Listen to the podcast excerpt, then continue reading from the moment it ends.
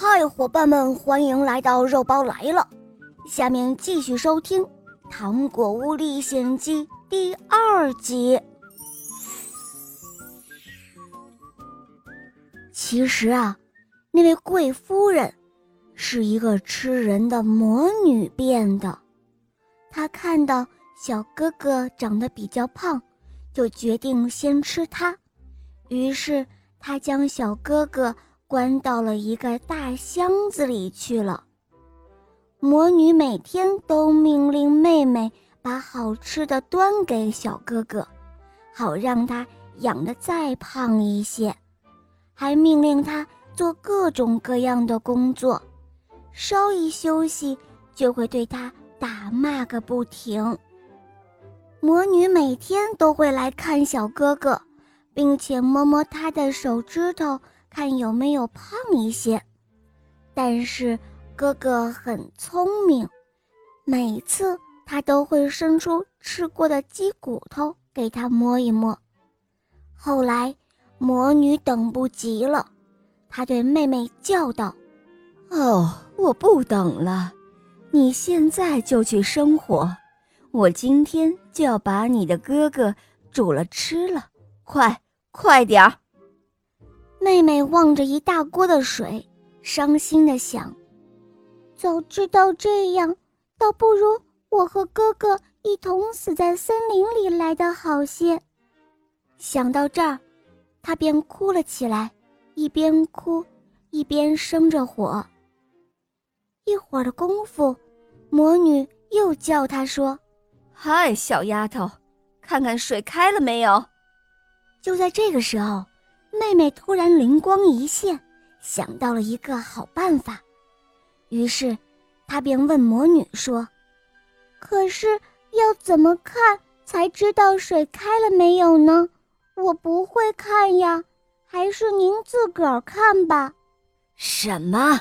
一个女孩子竟然连水开了没有都不会看？难道你在家里都没有煮过东西吗？她说着。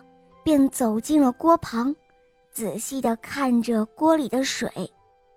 就在这个时候，妹妹趁着魔女不防备，她便使尽了全力，从后面猛地撞了过去。魔女丝毫没有戒备，就这样，她咕隆一下掉到热锅里去了。魔女哀嚎了几声后，就被烫死了。妹妹高兴地跑去打开了大箱子，将她的哥哥救了出来。兄妹俩高兴地拥抱在了一起。兄妹俩高兴极了，他们到处的跑。就在地下室里，他们发现了有一个大大的箱子，于是他们打了开来。哦，原来这箱子里……装着满满的珠宝和金币，哥哥说：“好妹妹，我们带一些回家当做礼物吧。”“嗯，好的，哥哥。”于是两个人将珠宝和金币使劲儿的往口袋里装。好了，装这么多应该够了，快回家吧。趁天还没有黑之前，我们要赶快找到出路。哥哥说着，紧紧地牵起了妹妹的手，他们走出了魔女的糖果屋。他们俩走啊走，好不容易，终于走出了森林。可是，有一条又深又宽的河，却横在那里。而更加苦恼的是，那河上竟没有桥，岸边也没有船。哦，天哪！真是太糟糕了，这怎么渡河呢？啊，哥哥，你快看那边，那边有一只大野鸭。没错，就在河的对面，有一只大大的野鸭，正在悠闲的游着。妹妹急忙喊道：“哥哥，我们可以拜托野鸭先生啊，他可以把我们驮过去的。”于是两个人一起叫着。野鸭先生，拜托你载我们到对岸去好吗？大野鸭甩了甩脑袋，好像是听懂了他们说的话，他果然游了过来，并载着他们俩渡过了河。最后，他们终于回到自己的家。父亲看到他们回来了，高兴地张开了双手，紧紧地抱住了他们。兄妹俩将身上的金银珠宝都拿了出来，他们说：“爸爸，你看，我们给你带回礼物了。”接下来，他们又将自己的经历告诉了爸爸。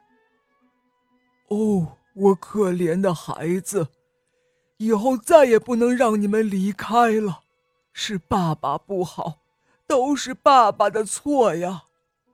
原来。就在两个孩子不在的这段时间，爸爸每天都在后悔与内疚中过着悲伤的日子，而那位新妈妈也生病死了。从此之后，他们一家三口又快乐的生活在一起了。好了，小伙伴们，今天的故事肉包就讲到这儿了。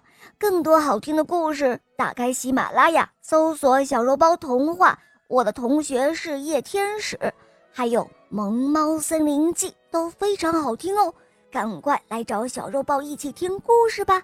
好了，我们明天再见，么么哒。